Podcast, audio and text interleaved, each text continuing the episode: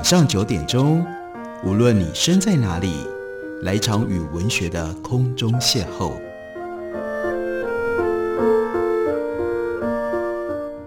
杨照谈书，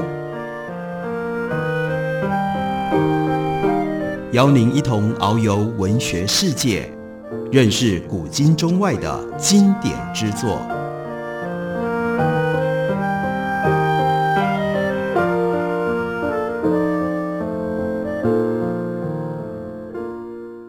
各位听众朋友，大家好，欢迎收听杨照谈书。本节目以台北广播电台 FM 九三点一，每个星期一到星期五晚上九点为大家播出。我是杨照，在今天的节目当中，为大家介绍的是有路出版的新书，宇文正所写的最新散文集，书名叫做《我们的歌五年级点唱集》。宇文正自己属于五年级，所以他从他自己的非常丰富的经验跟记忆。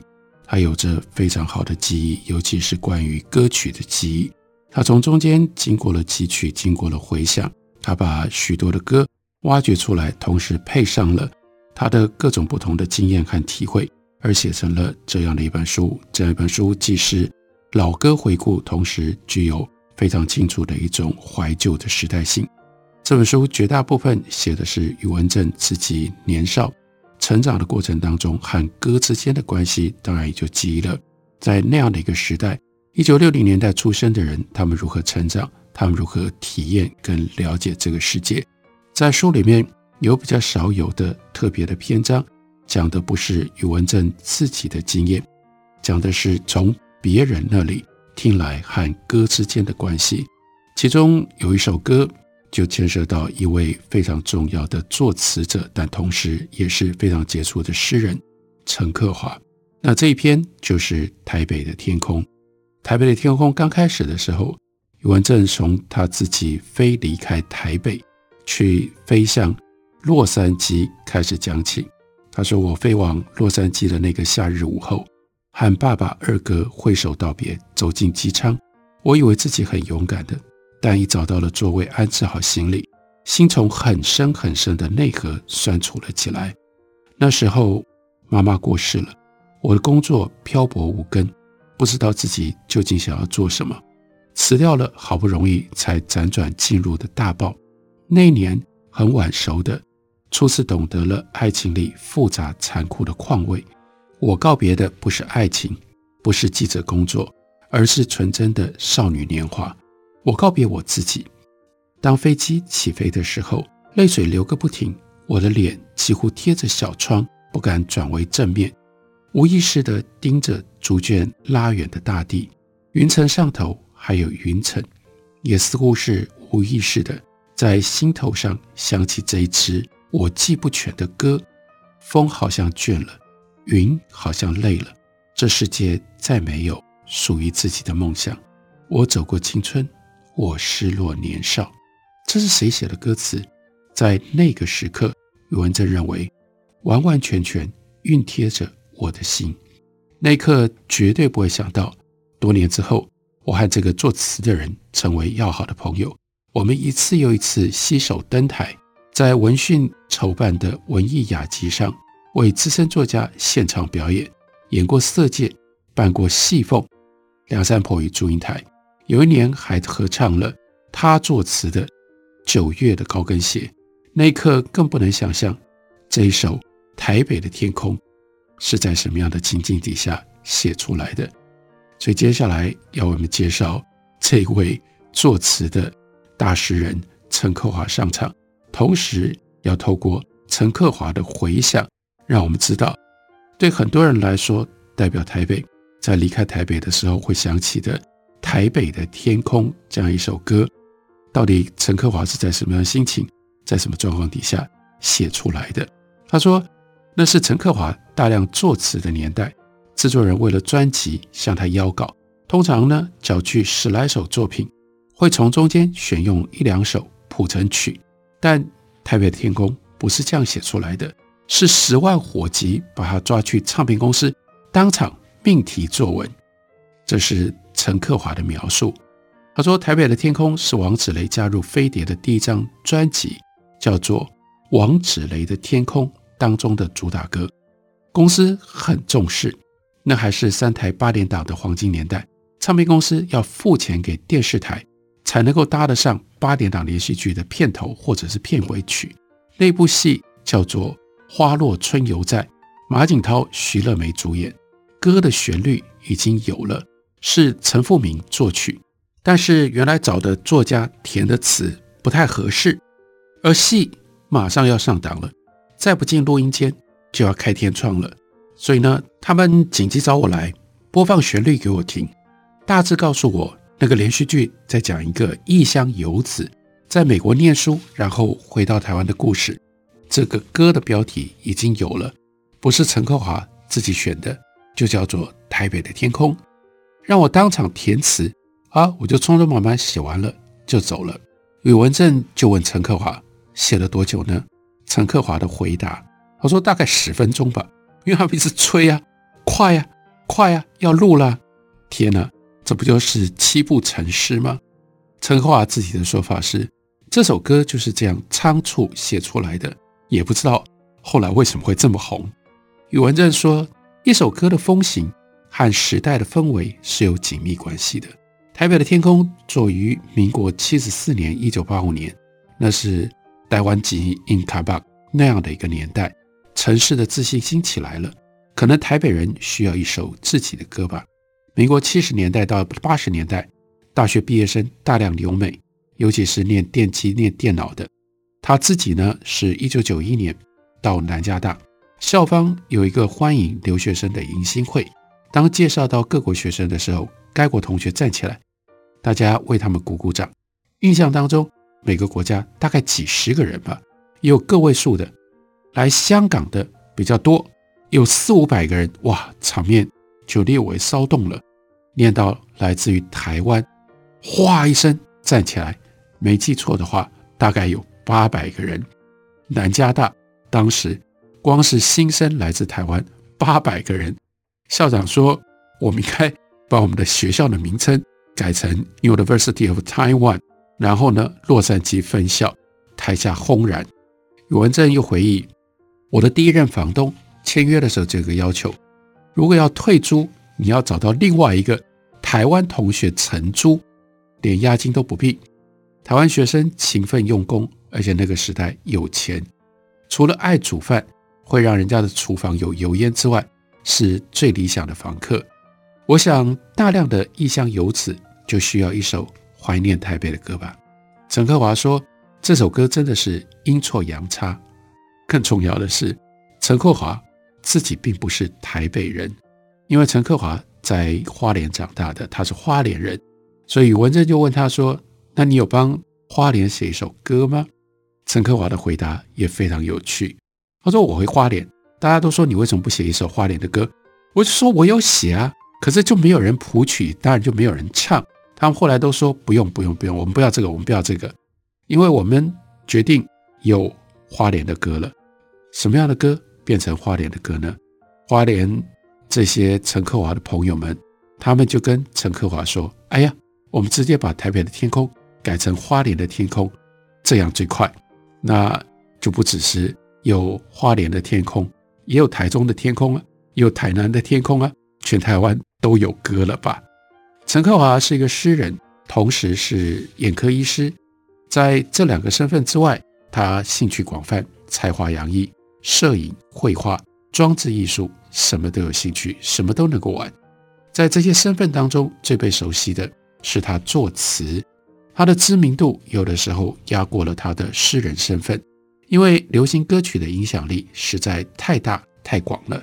陈克华是一九六一年，也就是民国五十年出生的，号称叫做五年级的最前段班。来自于花莲的一个外省家庭，了解了他音乐的养分，和宇文正很相似。陈克华说：“我从小听几类音乐，一种呢是黄梅调，小的时候听《梁祝》会听到哭；另外一种呢是文艺电影的配乐，像是香港邵氏啦、电懋电影公司所出品的电影，所以呢特别记得、特别推崇姚敏、姚莉这一对兄妹。”姚莉会唱，姚敏呢作词作曲多产到无法想象。我们熟悉的 N 首电影歌，你能够想见的，比如说《情人的眼泪》，总有一天等到你，我要为你歌唱，春风吻上我的脸，江水向东流，我有一段情，神秘女郎站在高岗上，雪山盟，通通都是来自于姚敏的笔下，的确非常的惊人。以那一代来说，这些歌大家都会唱，但是大概很少有人知道，这个歌这么多首歌是来自同样的一个人的作词作曲的手笔。然后呢，陈克华又说，大了一点就是现代民歌了，有杨弦，有金韵奖。我国中的时候就开始听，到了大学时代，一度声乐家唱民歌很风行，像是江晨涛，不知道大家听过这个名字没有？宇文正的反应是哇。我几百年没听过这个名字了。陈克华说：“江晨涛很有趣啊，把什么歌都唱成山东腔。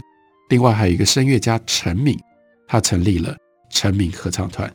宇文正这个时候听的就很激动了，因为也没想到有人会提到陈敏。他说我以前还有他的录音带，那录音带的标题叫做《黄山奇美的山》。陈克华就说：对对对，我们真的是同代人，我们有。”共通的语言。那另外一方面，陈克华和宇文正有相似的过程。那个时候，谁不听西洋歌曲呢？尤其是看余光在台视的节目，叫做《青春旋律》，那是身在花莲陈克华唯一吸收西洋音乐的管道。不过，还是两个人有一个关键不一样的地方。宇文正小时候梦想要学钢琴，但家境不可能。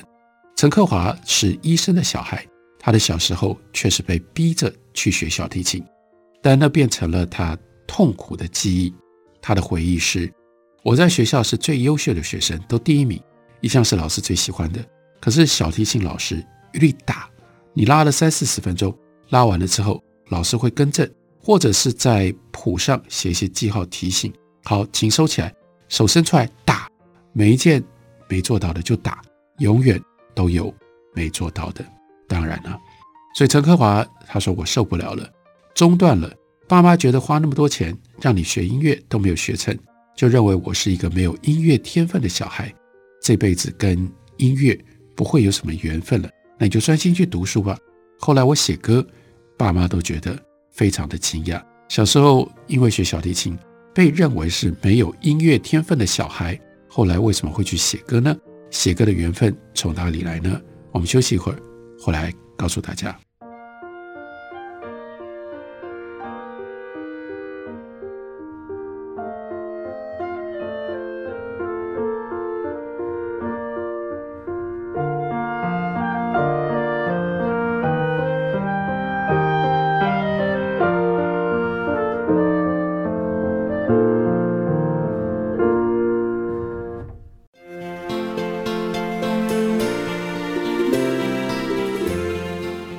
大家好，我是李千娜。台北的好声音尽在 FM 九三点一，AM 一一三四，台北广播电台。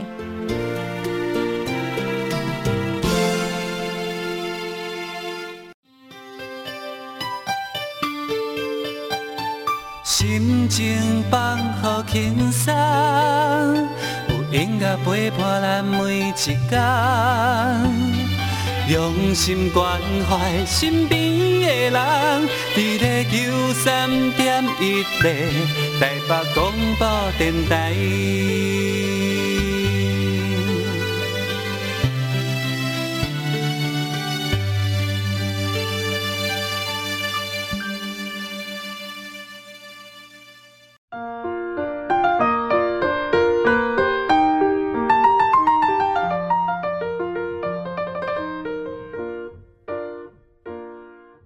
感谢您继续收听《杨照谈书》。本节目以台北广播电台 FM 九三点一，每个星期一到星期五晚上九点，回到播出到九点半。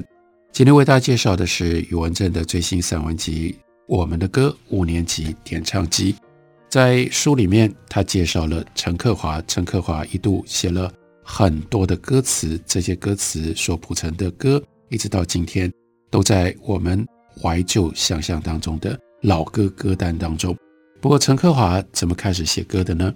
他写歌的缘分是从写诗而来的。陈克华早会最早发表的是在《联合报》副刊，那个时候甚至还只是一个高中生。大学到台北念台北医学院，主编雅璇说：“哎，你来联副吃个饭吧。”北医跟《联合报》大楼很近，所以他就认识了当时《联合报》的主编雅璇，还有编辑吴继文、赵卫民、邱彦明等等。到了大二那个时候，一九八零年，陈克华得了时报文学奖。有一天，《中国时报》人间副刊主编高信江直接出现在他住处门口，因为投稿这个参加文学奖都要写注释，就直接到他住的地方来找他。恭喜你得奖，来请你吃个饭吧。这同时让我们回想或者是记忆了那个年代的副刊，还有那个年代的文学的盛况。高信江就把陈克华带去吃西餐，那是他生平第一次吃西餐。他的西餐礼仪还是高信江教他的。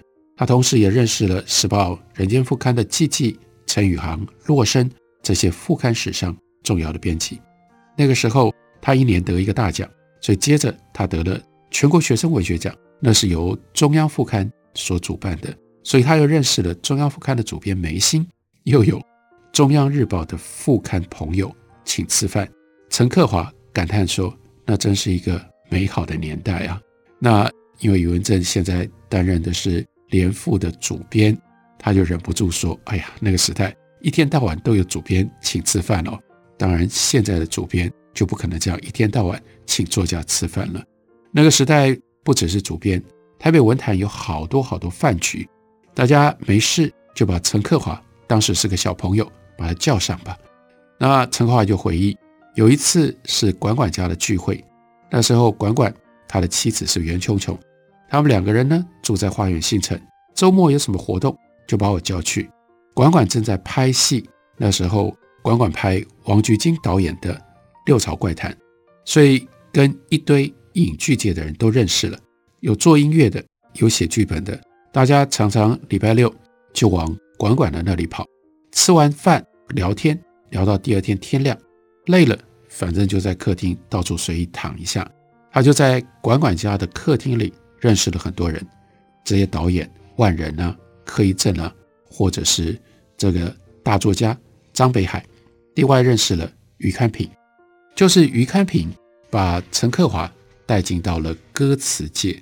余堪平当时正要拍的电影会由苏芮主唱，那所以就请陈克华帮忙写歌，也带他认识了飞碟唱片的老板，大名鼎鼎的彭国华。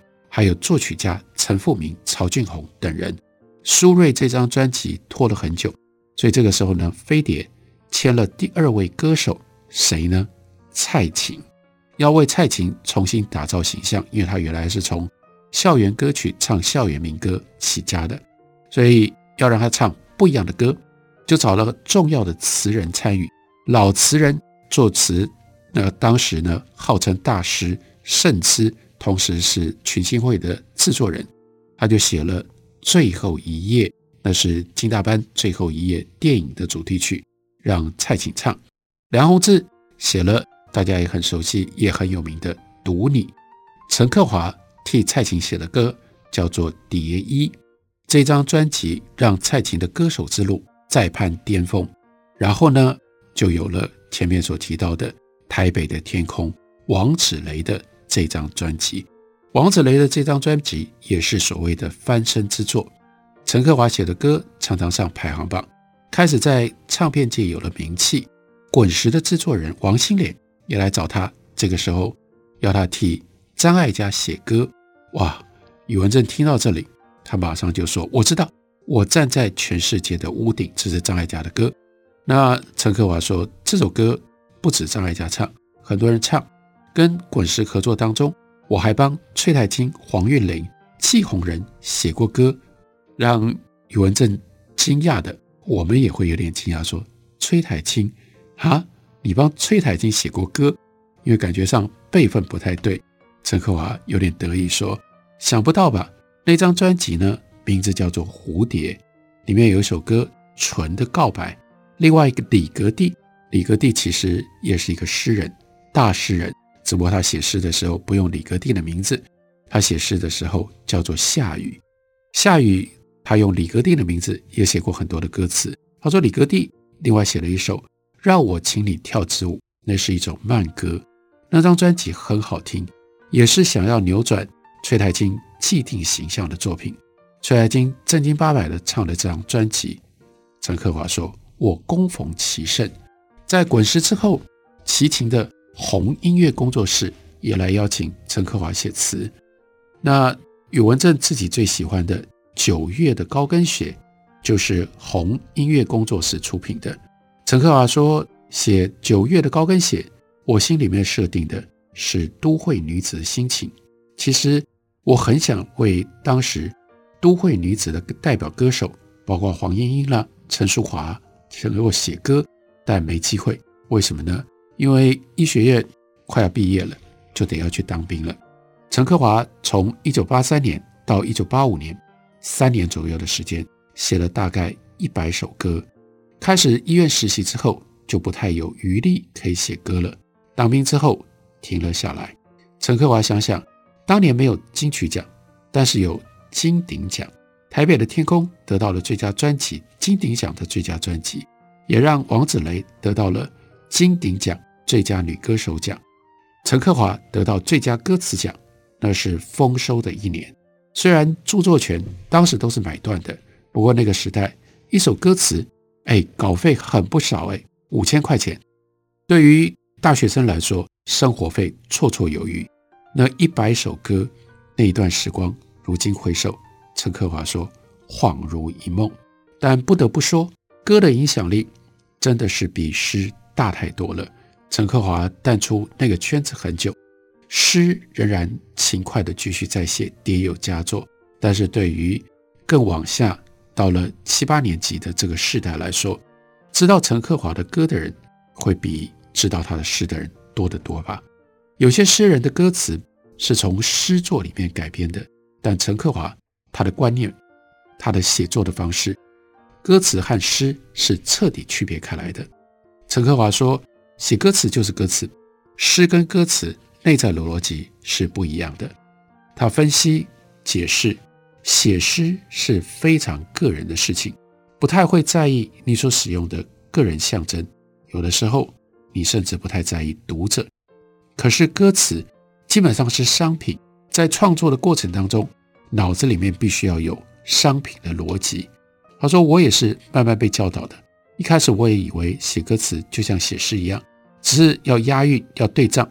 但是他们会告诉我，歌是每一个人都要听、每个人都要唱的，所以有一些词汇绝对不能够出现。当然，我们也会好奇。”他们是谁呢？是谁教你的呢？制作人呢？像彭国华、曹俊宏都教我很多。慢慢就发现一些太个人的词汇，或者有一点色情的联想，他们都不要。陈克华又想起来，他说：“我还帮过一个年轻的歌手写过歌，那是传奇歌手，只发过一张专辑，立刻就离开了人世。我不知道大家知不知道这个人，有没有听过他的歌？”那是蔡澜清，大概每一个五年级时代的爱歌者听到这个名字都会轻轻的叹息，因为那真的是流星一般的美丽生命，谁不惋惜啊？陈克华说：“我是少数见过蔡澜清和他合作过的人。这个世界专辑录好了之后，他就过世了，发片就是他的追悼会。